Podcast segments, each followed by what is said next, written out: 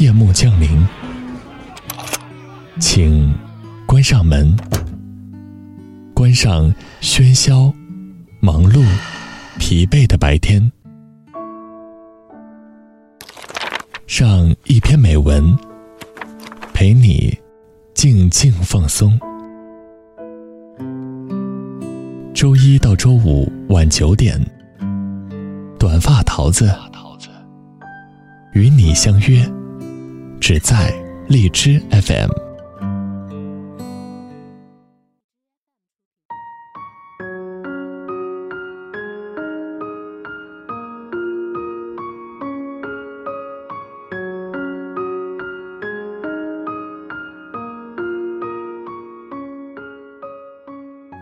Hello，大家好，这里是荔枝 FM 二零幺二四，我是主播短发桃子，今天给大家推荐文章。别把你的眼界当做全世界。作者入江之鲸，简书签约作者，新概念作文一等奖获得者。写走心的、温情的、自省的文字。真幸运，这世上居然有人听鲸鱼说话。微博入江之鲸，文章首发于微信公众号，ID 入江之鲸全拼零零一。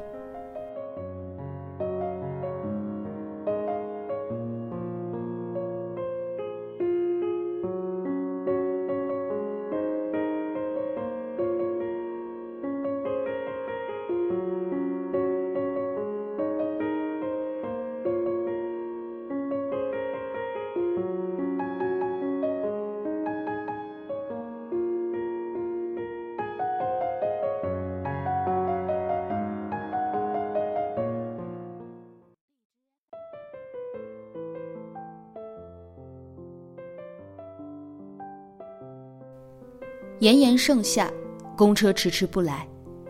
那片地方人烟稀少，和我一同等车的，是一个小孩子和他的奶奶。我无事可做，听着他们的对话。小孩子大约十几岁，说话呛人，好几次对奶奶出言不逊，觉得自己是读过书的，而奶奶没文化，语气里满是轻蔑。奶奶多念叨了几句，他便不耐烦的大声吼道：“你烦死了！”大约过了十多分钟，还是不见公车的踪影。祖孙俩开始研究公交线路图。上一站的名字里有个“野”字，小孙女不认识，说这个字念“智”。奶奶告诉她，是“野”，野金的“野”。小孙女气急败坏。坚称没有“野”这个字。他抬高嗓门，气势汹汹地压住奶奶的声音：“是治，大禹治水的治。”这件小事，对认识“野”字的人来说或许好笑，但其实，我们中不少人都是那个小女孩。明明无知，却觉得自己无所不知，把自己的眼界当做全世界。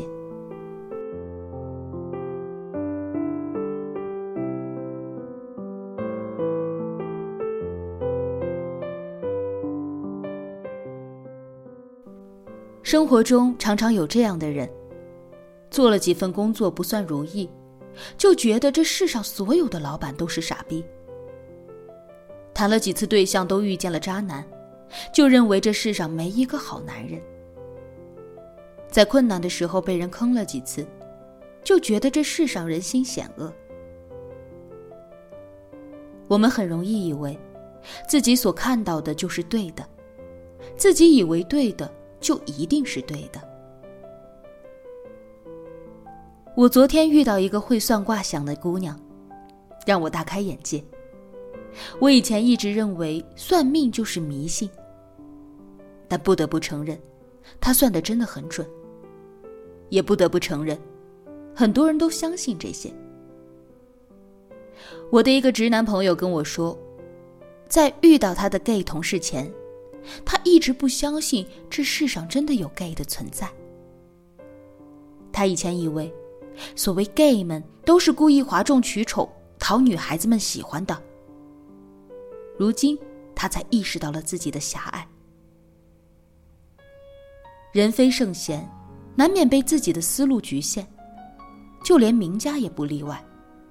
譬如哲学家叔本华就对女性怀有偏见，认为女性缺乏理性和智慧。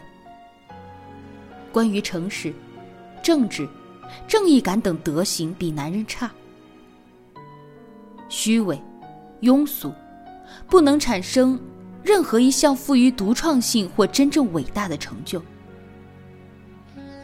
他自己是个悲观主义者，于是断言。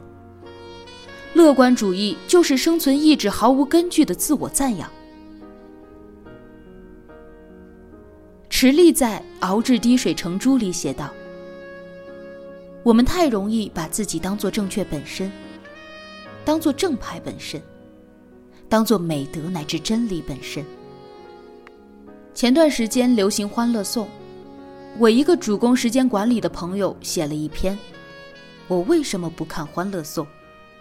从时间管理的角度来分析，与其把每天几个小时的宝贵下班时间花费在看剧这种没有长远回报的事情上，不如把更多时间投入在提高自己上。我和那位朋友看法相似，我很珍视自己的时间，也倾向于将大部分时间花在自我投资上。在生活里，我很少玩游戏、看剧、唱 K 等等。看到这篇文章后，我觉得简直说出了我的心声，立即转发到了自己的朋友圈。有其他朋友看到了这篇文章，在评论区提出了异议。